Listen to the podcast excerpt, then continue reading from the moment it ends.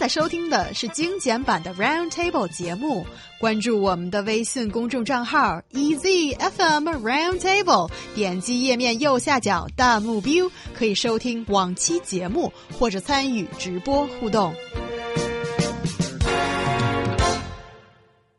WeChat, the popular social media platform in China, has added a new function to the app earlier this week, one of which will enable users to hide the history of uh, WeChat moments, also known as 朋友圈, from half a year ago. So apparently, the social media users of this app are really enjoying this new function. So yeah, now we can pretty much bury our past from half a year ago on WeChat. How does it work? Well, apparently, um, to this this new update provides you with multiple changes. That is, maybe you can now edit photos before sharing it. Someone can share video clips on and some uh, voice input function has been improved. But this new, very secret new function is not added into the list where you can see what's been updated. And that is for, uh, oh, but that function is only for iOS users. So Apple users can do that and Android may not. That is to hide the 朋友圈 information and only show people the recent half a year and you can turn it on and turn it off in your setting easily and it's not not yet for you to choose who can see the whole 朋友圈 information and who can. It's just a turn it on for all of your friends. This must there, there must be only one reason behind this, Which is and that is that people are trying to hide previous relationships.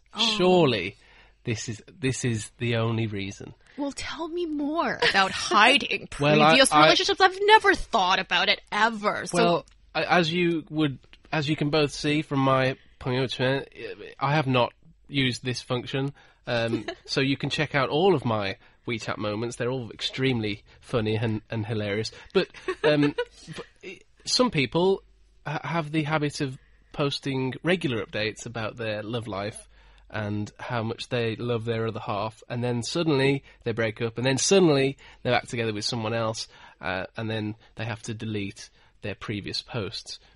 And obviously, this function w- would help with that, maybe, I guess. Um, but it, it must be the only legitimate reason as to why this is being seen to be a popular move. So you're saying that instead of deleting every entry, which might make your thumbs and fingers sore, you can just click on one uh, click, and that's like the the new function, right? What we're talking about here, and then you can just hide all that history from half a year ago. So there is actually drawing a line, a time limit to all of that. It sounds like someone in the studio takes you know relationships really seriously. It takes a big chunk up in his life. But aren't there other reasons? There must be other reasons. I think there are other reasons. think. and uh, for me, I, I, I beg to differ because I don't feel like relationship is there to hide. I mean, you, apparently you tell your significant others your past and you know his or her past. That is Well, my way of dealing things Well, I don't- anyway. I don't think that's the case in every relationship.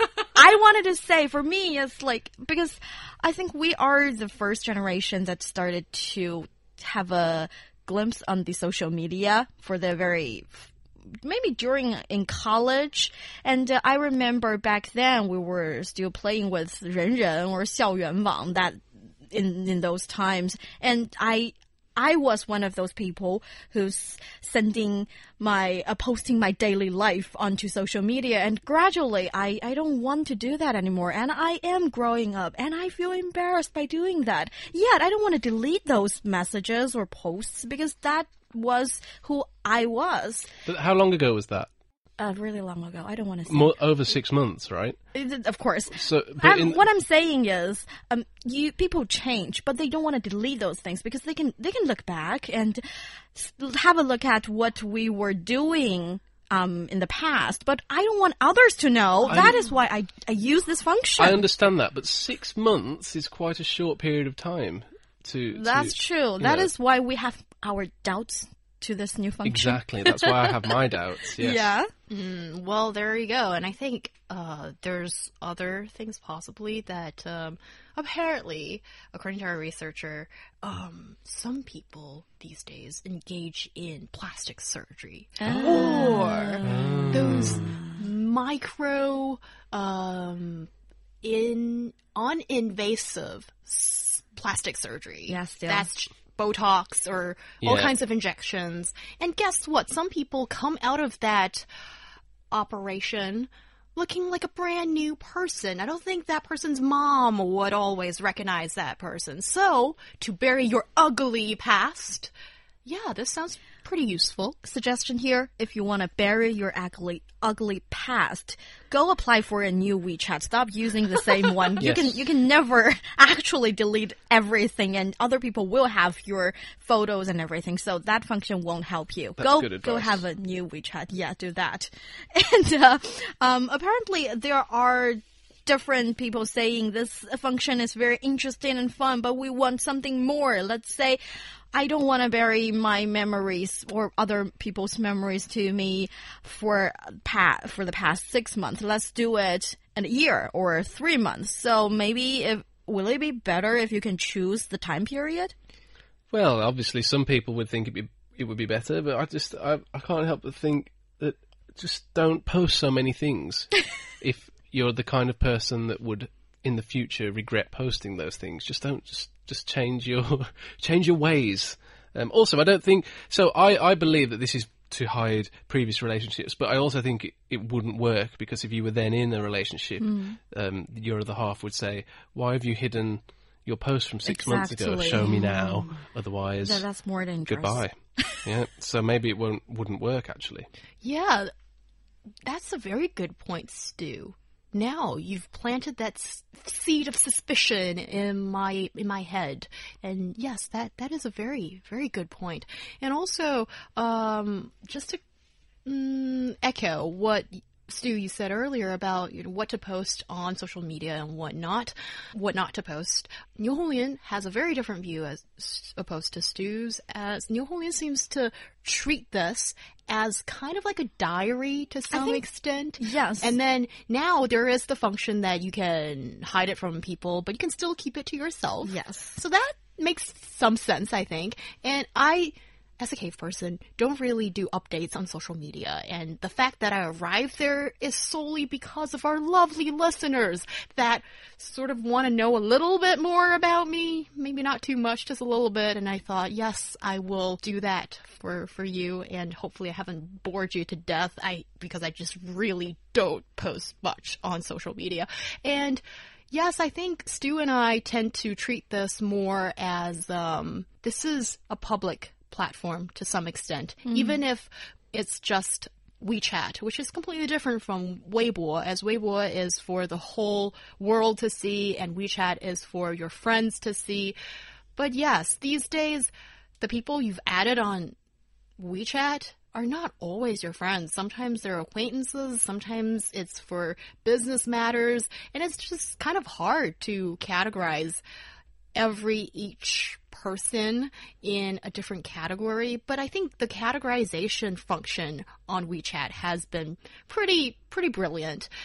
But with the new function, this has not been added yet. I bet the programmers at WeChat are not happy right now because they've put in so much brain power and probably the company has invested a lot of money into this to develop a new function. And once it's out everybody is saying oh we want it to be categorized. We want this function to be even more uh, carefully diversified to address our individual needs.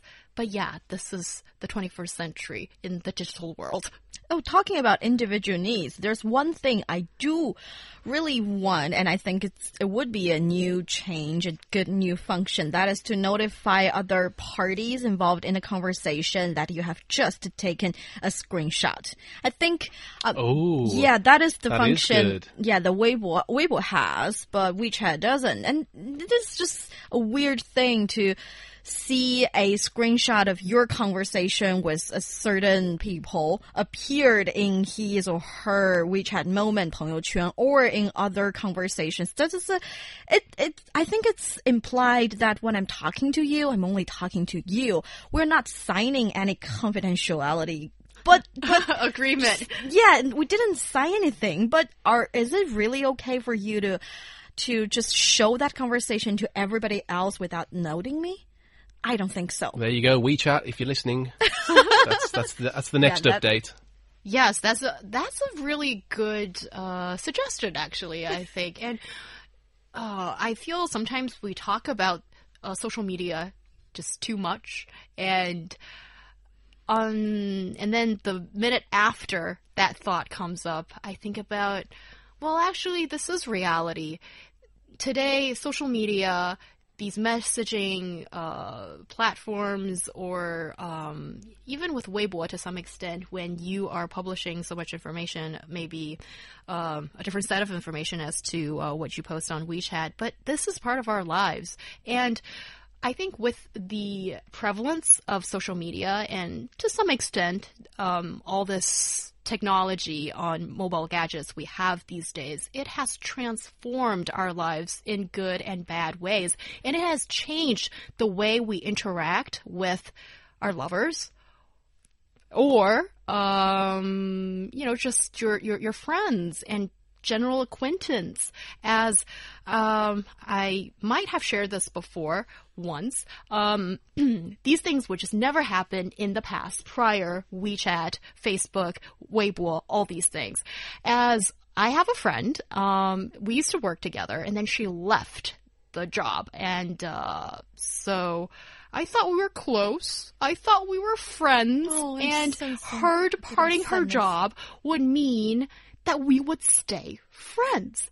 Until one day, when I was checking my WeChat, I realized that I haven't seen her friend circle or WeChat moment updates since forever. Oh, you got blocked.